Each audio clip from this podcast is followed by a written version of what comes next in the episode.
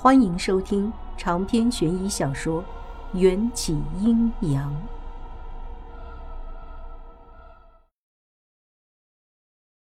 没车了，只能走路回家。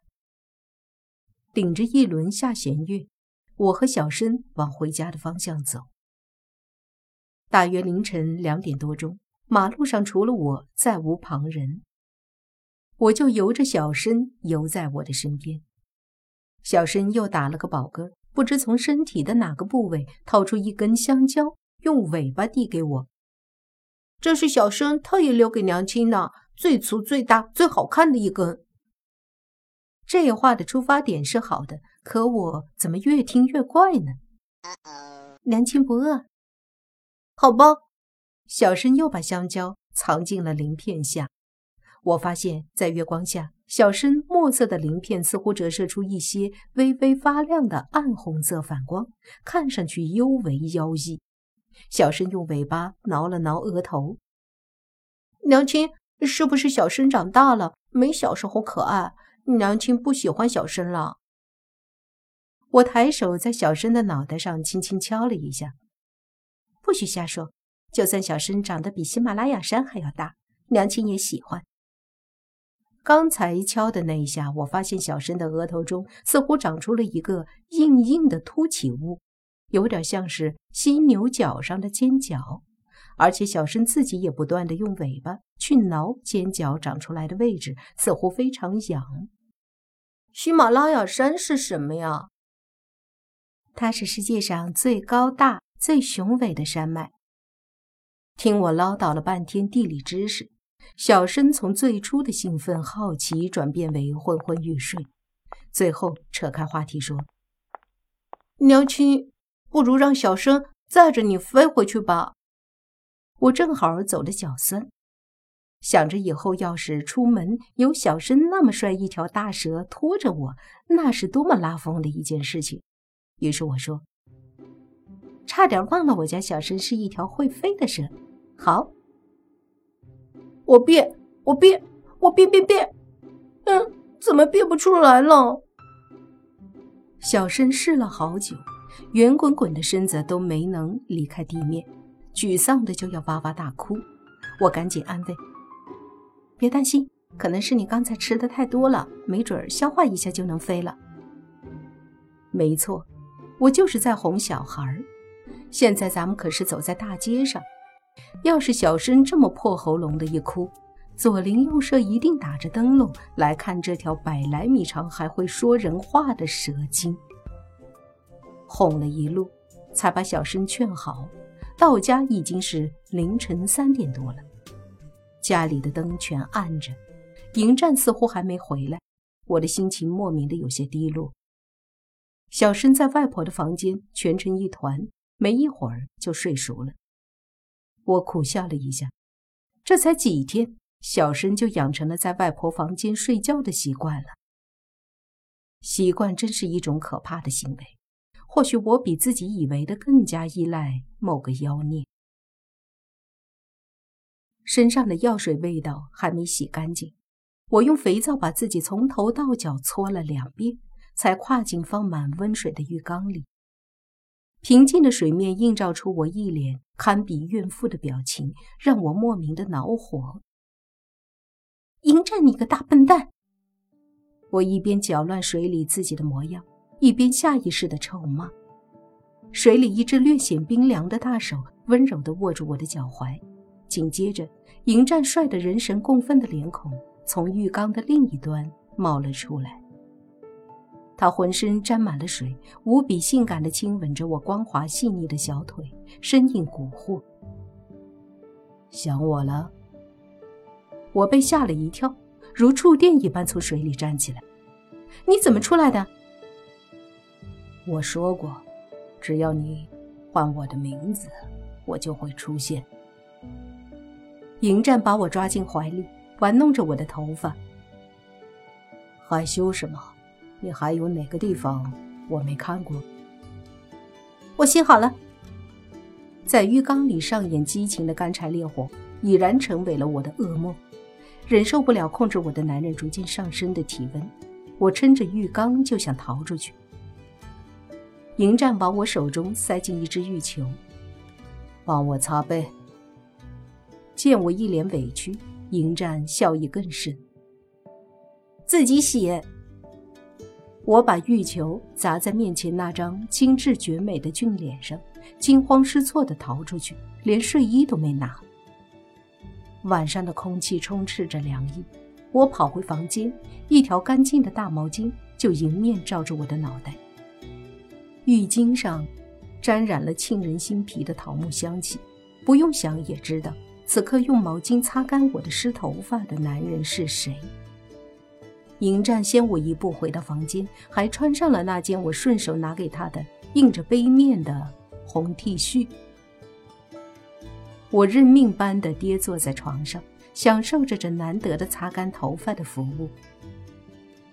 我舒服的快要睡着了，迎战扯过床上的毯子把我包裹住，不知从哪里弄来了一把琉璃梳子为我梳头。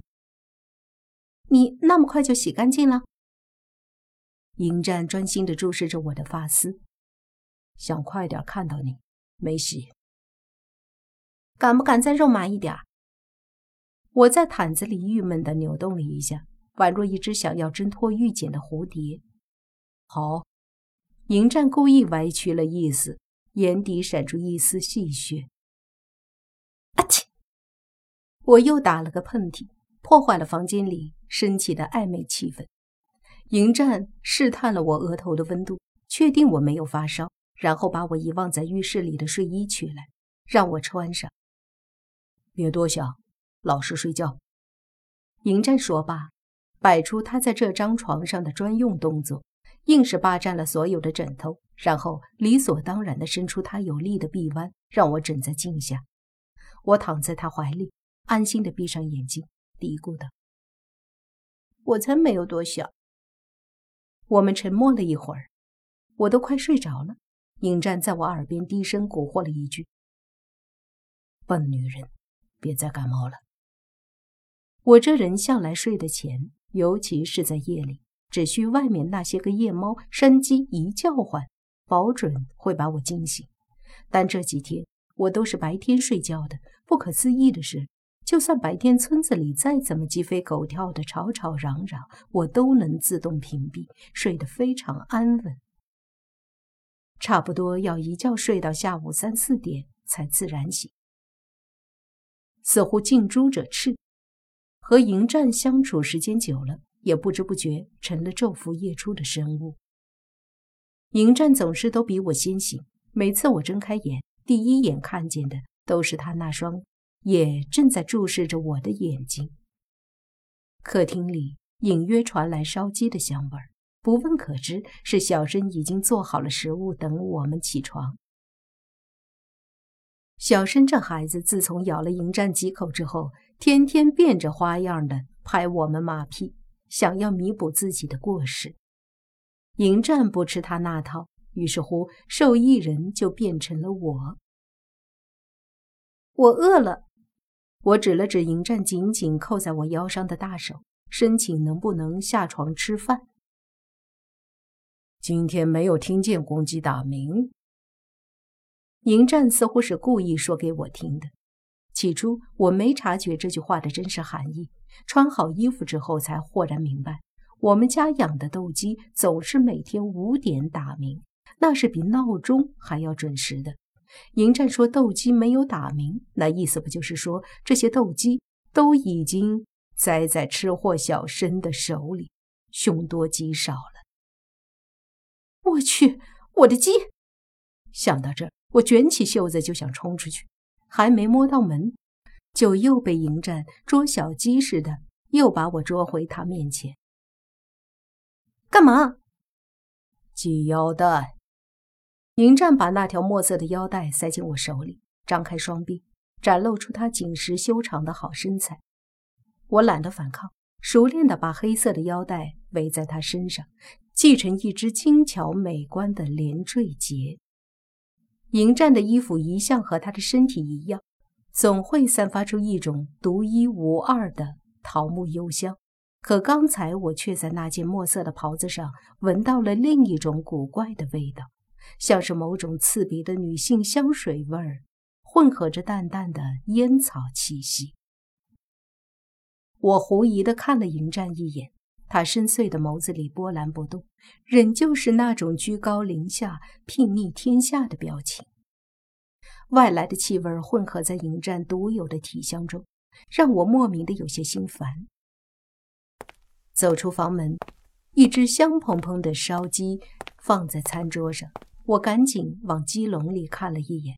还好，那些斗鸡只是被小申的真身吓破了胆，浑身发抖的躲在鸡窝里。小申的大部分身体都还在木牌里，只伸出了一条灵活的小尾巴做家事，看起来说不出的诡异。看着院子里晒着的干净衣服，我不得不表扬一下小申，真乖，连衣服都会洗了。